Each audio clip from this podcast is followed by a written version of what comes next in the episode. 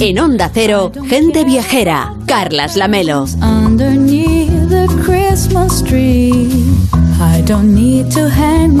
Y dirán que hacen poniendo canciones de Navidad ya, si esto no es un centro comercial. Pero claro, tenemos que prepararnos ya para los mercadillos navideños, porque echen cuentas en el calendario. La próxima semana estaremos ya en la segunda mitad del mes de noviembre. Además de que habrá empezado el Mundial de Qatar, pues también estaremos a poco más de un mes de la Nochebuena y eso quiere decir que tenemos un mes para ir preparando la casa y las ciudades para la celebración de la Navidad. Por eso Europa ya se empieza a preparar para llenarse de mercadillos navideños y de ellos queremos hablar con Enrique Domínguez Uceta, que conoce muchos de toda Europa y también de otras partes del planeta. Hola Enrique, ¿cómo estás? Buenas tardes. Hola Carles, buenas tardes. Eh, pues sí, se va acercando la Navidad, las calles empiezan a oler a fiestas, se van llenando de luces para compensar la oscuridad de la que será la noche más larga del año, que viene a coincidir más o menos con la Navidad. Está entre el sorteo de lotería y la noche de Nochebuena. Y bueno, pues esa luz artificial que va a llegar a nuestras calles, que será más cara este año sin duda, pues quiere compensar la tacañería de la naturaleza que restringe la luz y el calor en estos días que vienen para que luego pues nos llenemos de alegría cuando llegue la primavera dentro de unos meses. La naturaleza la verdad es que nos marca el ritmo de la vida y también de las fiestas y, ahora pues lo que viene es la fiesta de entrada del invierno que tiene acentos propios. El más propio entre nosotros es la Navidad que se manifiesta pues con esas luces en las calles y con la apertura de los mercadillos navideños que son yo creo que el gran acontecimiento de nuestras ciudades. claro, son unas semanas, unas cuantas semanas antes de Navidad, por eso hay que empezar a hablar de ellos ya en Gente Viajera para que la gente tenga tiempo de disfrutar y de hacer la reserva. Nos encanta, ya lo saben, ir de mercadillos, mejor si vas en familia y si puedes salir, pues no sé, a comprar por ejemplo, con los pequeños, esos elementos decorativos que luego llegas a casa y los colocas en el árbol donde mejor te apetezca. ¿no? Es una fiesta, en definitiva, esta es la fiesta familiar, seguramente, Enrique, por excelencia. Pues sí, sin duda alguna, es lógico, porque Navidad eh, en realidad viene de nativitas, de nacimiento, de ese nacimiento del niño Jesús, y las familias con niños pequeños pues tienen la fiesta en casa, por eso es una fiesta religiosa con la que es muy fácil identificarse. Y la celebración de la Navidad es muy casera, pero a nosotros lo que nos gusta es estar en la calle, y los escenarios para la fiesta en la calle pues son los escaparates y los mercadillos navideños que podemos encontrar en todo el mundo cristiano, una tradición en toda Europa que desde desde aquí, por cierto, se ha extendido a otros continentes, tanto por parte de los católicos como de los protestantes, aunque los ortodoxos también son cristianos, pero ellos no celebran la Navidad hasta el 6 o el 7 de enero. A ellos les llega un poquito más tarde. Y podemos estar orgullosos, ¿no, Enrique, no? De que nuestros mercadillos, los mercadillos navideños europeos, pues eh, luego pues eh, lleguen a todo el mundo, ¿no? y que todos tengan el mismo origen, esos mercadillos medievales de nuestro continente.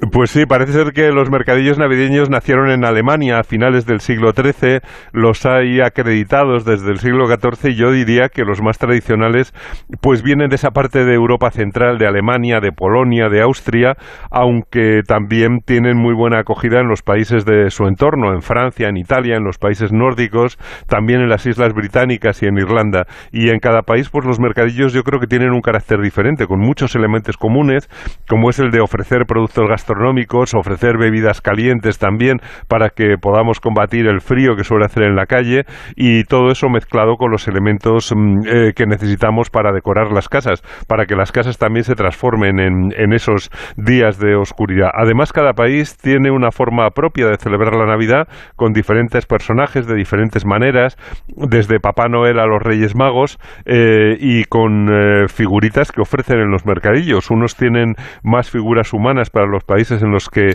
el Belén pues es una de las tradiciones a los que no queremos renunciar y otros con más elementos decorativos para poner la casa bonita. En general yo creo que esas compras de Navidad que se hacen en los mercadillos pues recogen y expresan las mil culturas europeas y las mil artesanías y las mil músicas que en cada sitio pues tienen acentos diferentes. Por eso vamos a recorrer contigo en las próximas semanas y como es habitual en Gente Viajera los mejores destinos europeos de mercadillos navideños a los que podemos escopernos pues en cualquier fin de semana. Hay que empezar a coger la agenda y buscar la reserva.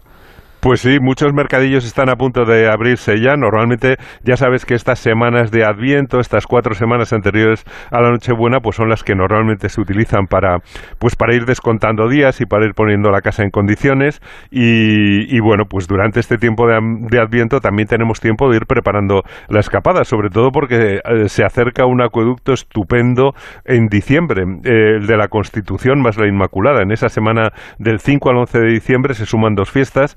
Día 6 es la Constitución española y el 8 la Inmaculada Concepción.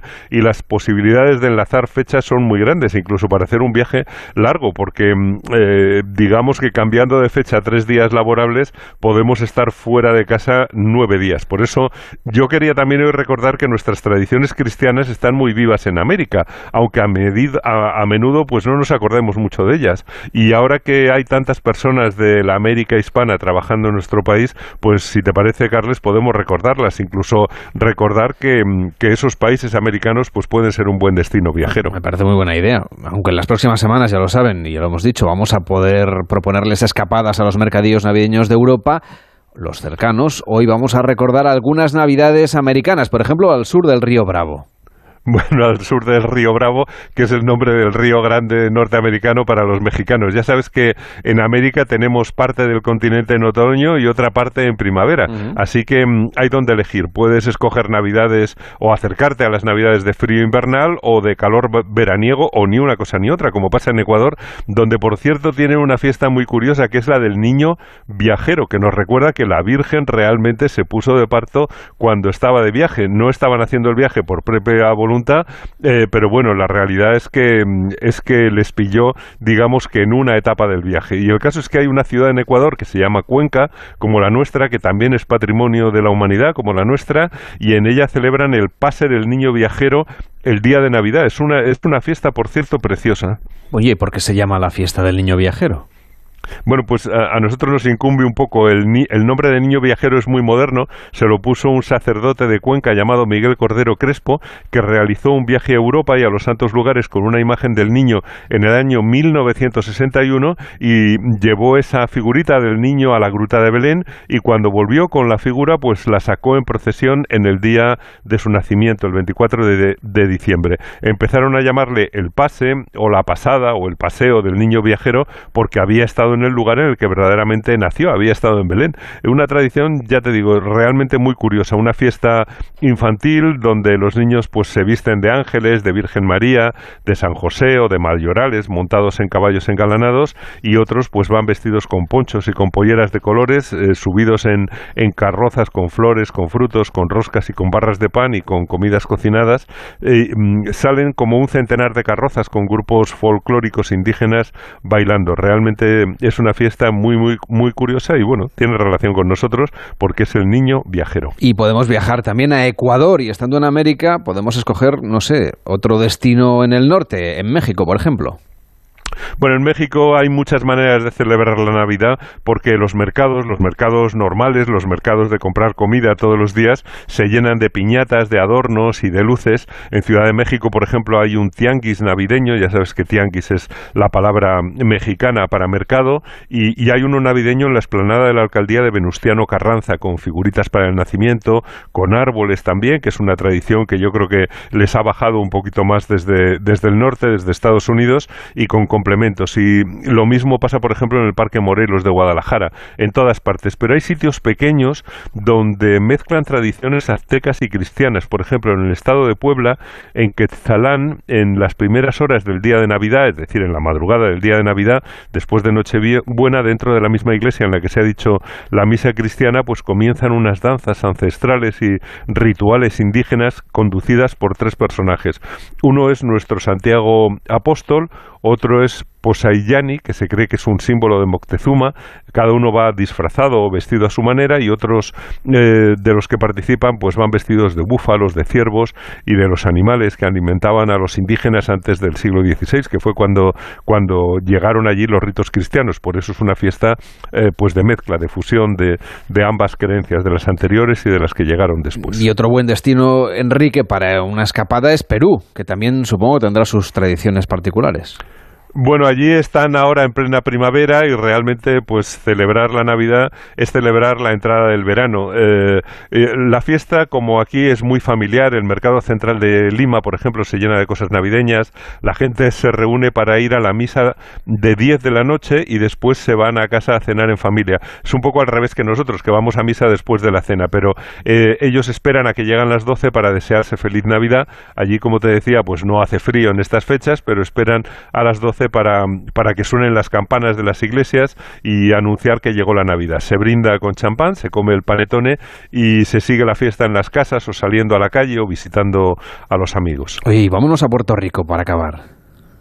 Bueno, eh, fíjate, yo creo que Puerto Rico está muy bien para pagar porque probablemente sea el país americano en el que más familias hagan el viaje de uno de un lado para otro, pues para pasar reunidas las fiestas de Navidad. Allí ya sabes que le ponen salsa a todo, incluida la fiesta del nacimiento del niño Jesús. Los puertorriqueños son muy fiesteros, les gusta salir a celebrar a la calle y visitar a los amigos, tienen unas temperaturas estupendas, normalmente en torno a los 25 grados y en Puerto Rico siguen poniendo nacimientos en las casas en las calles y en los edificios públicos. En el viejo San Juan hacen nacimientos de tamaño natural, en las escuelas, en todas partes. Y lo típico de estos días son las parrandas, son los grupos que se echan a la calle para cantar villancicos. Esas parrandas pues forman una, una sencilla orquesta con guitarras, con cuatros, que son las guitarras típicas de allí, con panderetas, con maracas, y esas, eh, esas pandillas pues también se llaman asaltos o aguinaldos, que son asaltos amistosos, porque se plantan ante tu casa a cantar villancicos y exigen hospitalidad hay que abrirles la puerta, hay que darles algo de beber, algo de comer, así que te dejan la despensa temblando. En los pueblos esto sigue siendo así, aunque en las ciudades se haya perdido un poquito, pero bueno, en San Juan de, Puerto Rico también ponen mercados navideños de estilo europeo, como el del Parque Luis Muñoz Rivera del 10 al 26 de diciembre, que será cuando esté abierto, y como digo, pues seguramente muchos españoles van a ir para allá, muchos puertorriqueños van a venir para acá y será seguramente una fiesta especialmente compartida. Pues gracias Enrique, cuídate mucho, que tengas un feliz domingo. Hasta la próxima semana, Carles.